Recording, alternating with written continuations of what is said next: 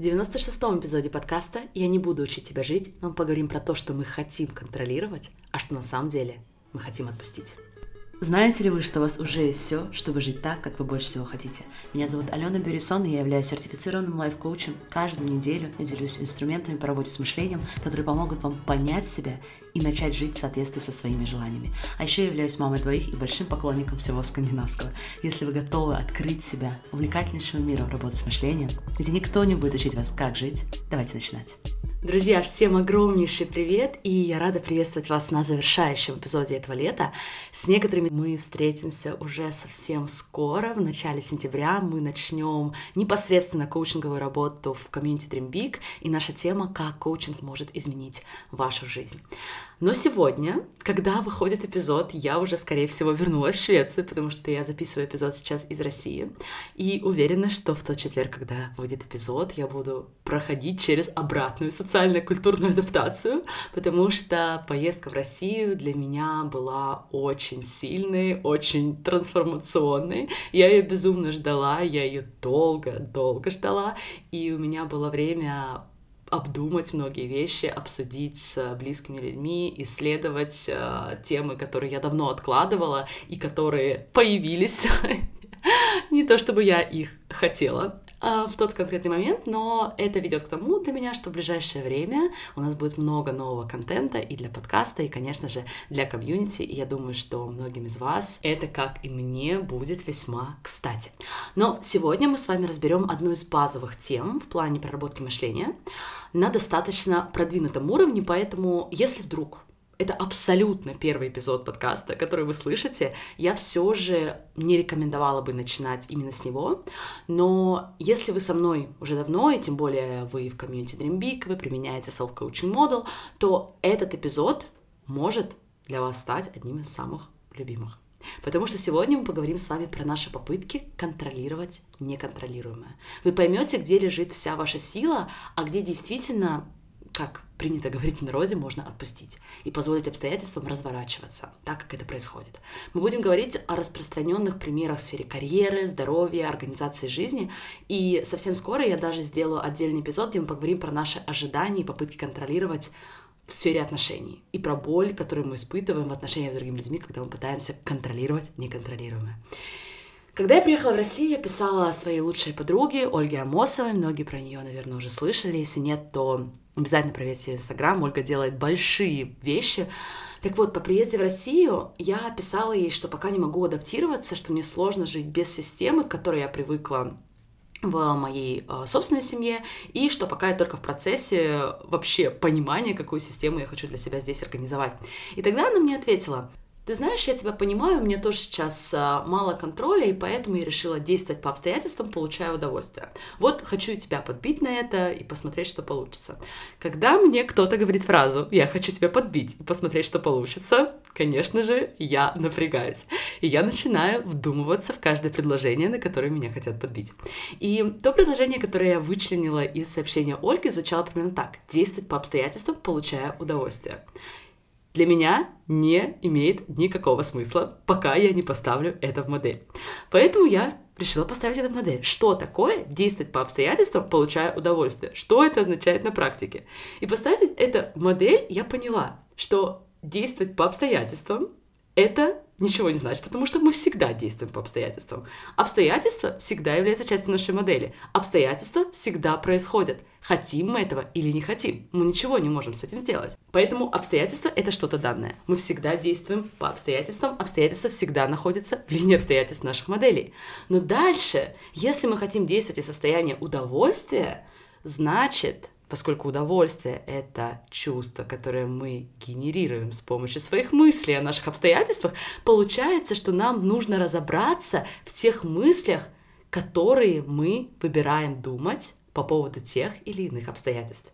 Еще раз, чтобы действовать по обстоятельствам, получая удовольствие, нам нужно разобраться в тех мыслях, которые мы думаем сейчас о наших обстоятельствах, и убедиться, что эти мысли создают для нас удовольствие, из которого мы потом идем и действуем. Друзья, для вас прям такое небольшое домашнее задание. Тоже возьмите эту фразу и посмотрите, как она работает с точки зрения self-coaching model. И само это понимание уже идет в разрез того, во что мы привыкли верить. Потому что нам кажется, что чтобы получать удовольствие, обстоятельства должны быть другими. Люди должны себя вести по-другому. Система должна быть иной. Но до тех пор, пока мы будем в это верить, единственный способ чувствовать себя лучше — это менять обстоятельства. В мире очень много вещей, которые мы просто не можем поменять. И задача коучинга — не научить нас контролировать неконтролируемое и не научить нас менять обстоятельства. Друзья, мы не боги, мы не сможем это делать, мы можем контролировать только себя, только наше мышление, только наши эмоции. Обстоятельства же всегда находились и будут находиться вне нашего контроля. Те же результаты, которые мы создаем в жизни, тот опыт, который вы проживаете, то, что мы в коучинге ставим в линию результат ваших моделей, это то, по поводу чего я и предлагаю вернуть контроль. Чтобы это сделать, вы должны четко понимать разницу между внешними обстоятельствами и вашими результатами. Давайте я возьму на примерах, где чаще всего я вижу отсутствие этого различия. Например, потеря близкого человека или болезнь близкого человека. Что это в вашей модели? Друзья, это обстоятельства, это не ваш результат. Еще раз, это внешние обстоятельства. Почему это важно? Потому что жизнь и смерть другого человека никогда не находились под нашим контролем. Нет ничего такого, что мы сделали или не сделали, что могло непосредственно создать результат потери близкого человека, если мы, конечно, напрямую не решили человека жизни. В противном случае потеря близкого человека — это всегда внешние обстоятельства для нас, по поводу которого, скорее всего, абсолютное большинство из нас будет чувствовать боль, будет чувствовать скорбь, будет чувствовать грусть столько времени, сколько нам потребуется. Но если мы решим, что потеря близкого человека каким-то образом является нашим результатом, результатом наших действий, результатом нашего мышления, то отсюда и появятся мысли о том, что мы должны были это предотвратить, что мы должны были сделать что-то по-другому, что мы должны были предвидеть. Но это невозможно. Мы создаем результаты своими действиями напрямую. Поэтому если человек, конечно же, не лишил жизни непосредственно другого человека, все остальные потери не могут пойти в линию его результатов. Мы не могли предотвратить. Точка. Потому что если мы начинаем себе говорить, что мы должны были что-то сделать по-другому, что мы должны были что-то предусмотреть, что мы должны были что-то поменять, мы по сути говорим себе, что я должна была обладать сверхспособностями, контролировать Вселенную, контролировать будущее, контролировать природу, контролировать другие вещи, которые в условиях научного развития, в котором мы сейчас находимся, нам не подконтрольны.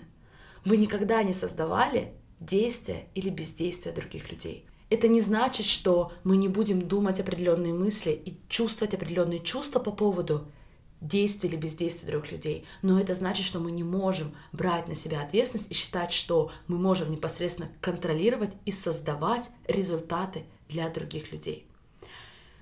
Мне кажется, что в сфере саморазвития и коучинга и в принципе в информационном пространстве очень важно транслировать это различие. Различие между внешними обстоятельствами и теми результатами, которые мы создаем в своей жизни. Потому что когда мы хотим результат, например, быть с этим конкретным человеком до конца моих дней, то мы обещаем себе что-то такое, что нам не подконтрольно. Когда мы себе создаем мечту или цель быть счастливой в романтических отношениях, это то, что находится в нашей зоне контроля и в нашего влияния, если мы это, конечно, захотим. Давайте возьмем еще один пример, который, возможно, будет легче воспринять. Одна клиент делилась со мной тем, как она себя осуждала.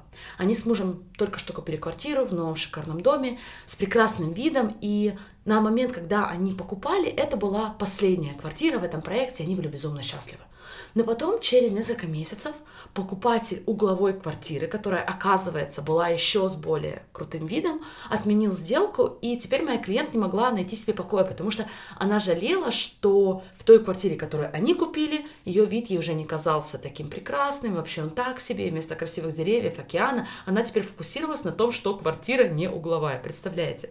И тогда ей показалось, что она не могла знать, просто не могла знать, что покупатель, другой покупатель откажется от квартиры. Момент, когда она заключала свой договор, если бы она верила, что она должна была предсказать, она ставит себя в очень уязвимую ситуацию, потому что получается, что она должна уметь предсказывать будущее, чтобы в принципе принимать решения. То, что покупатель отменил сделку, для нее это всего лишь новое обстоятельство. Это никак не результат ее действий. Здесь нечего анализировать, здесь нечего рефлектировать она не имеет и не имела никакого контроля над действиями других людей. Поэтому все мысли, направленные на это событие, изначально ошибочные. Они исходят из того, что она может либо предсказывать будущее, либо как-то повлиять на других людей, и то, и то невозможно. Мы не можем контролировать других людей, мы можем только влиять и создавать результаты для себя. Тот experience своей жизни через свои мысли, чувства и действия, тот результат, который мы хотим для себя. Еще один из моих любимейших примеров, он уже в части карьеры. Часто участники, когда мы с ними прорабатываем новое мышление, и я учу тому, что мы можем верить в то, что хотим, и я всегда думаю о вере в себя, о вере, которая внутри нас, как то, что не имеет ни единого минуса. То, у чего нет, то, что называем downsides. Потому что мы можем всегда верить, что у нас получится. Но часто люди выбирают верить в то, что, например, они абсолютно точно получат работу в компании А или компании Б. И здесь я хочу провести очень большую разницу. Мы учим верить не в вещи, мы учим верить в себя. Почувствуйте разницу. Я очень ценю, что я могу предложить этому миру, и я знаю, что я обладаю всем необходимым, чтобы получить работу своей мечты, чтобы создать работу своей мечты. Это одно убеждение. Второе убеждение эта работа для меня, это конкретная работа для меня, и я знаю, что я могу ее получить. Видите ли вы уже разницу?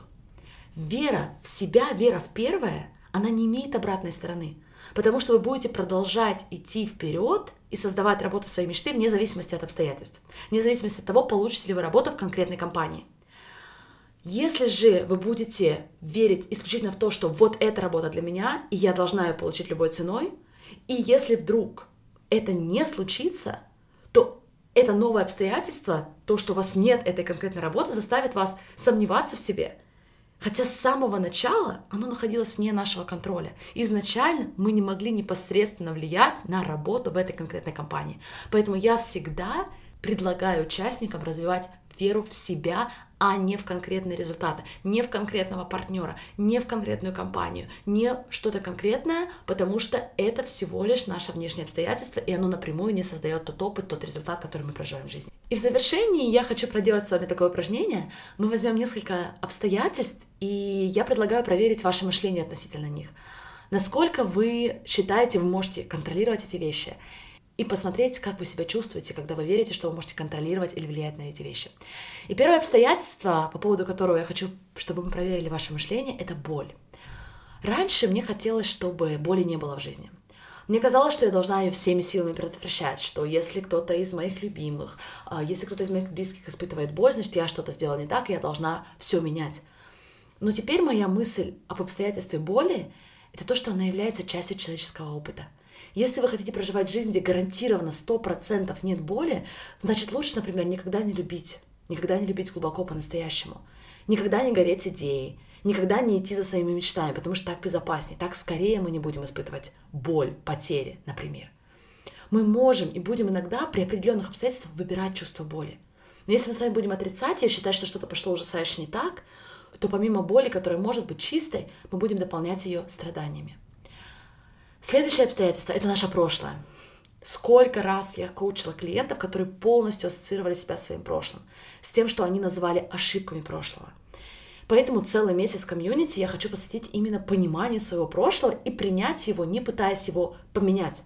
Потому что, во-первых, это не работает, во-вторых, то, как мы относимся к своему прошлому, определяет то, как мы смотрим в будущее. И если мы вообще позволяем себе смотреть в будущее. Поэтому моя мысль о концепте прошлого в том, что, во-первых, это уже обстоятельства, которые я не могу контролировать, которые я не могу изменить, но это то обстоятельство, которое я могу использовать либо за, либо против себя.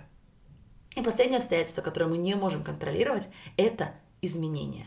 Сама идея перемен, изменчивости, динамики в нашей жизни – Многие из нас считают, что мы можем это контролировать. Мы не хотим, чтобы менялось наше здоровье, мы не хотим, чтобы менялись любимые нами люди, мы не хотим терять материальные ценности людей.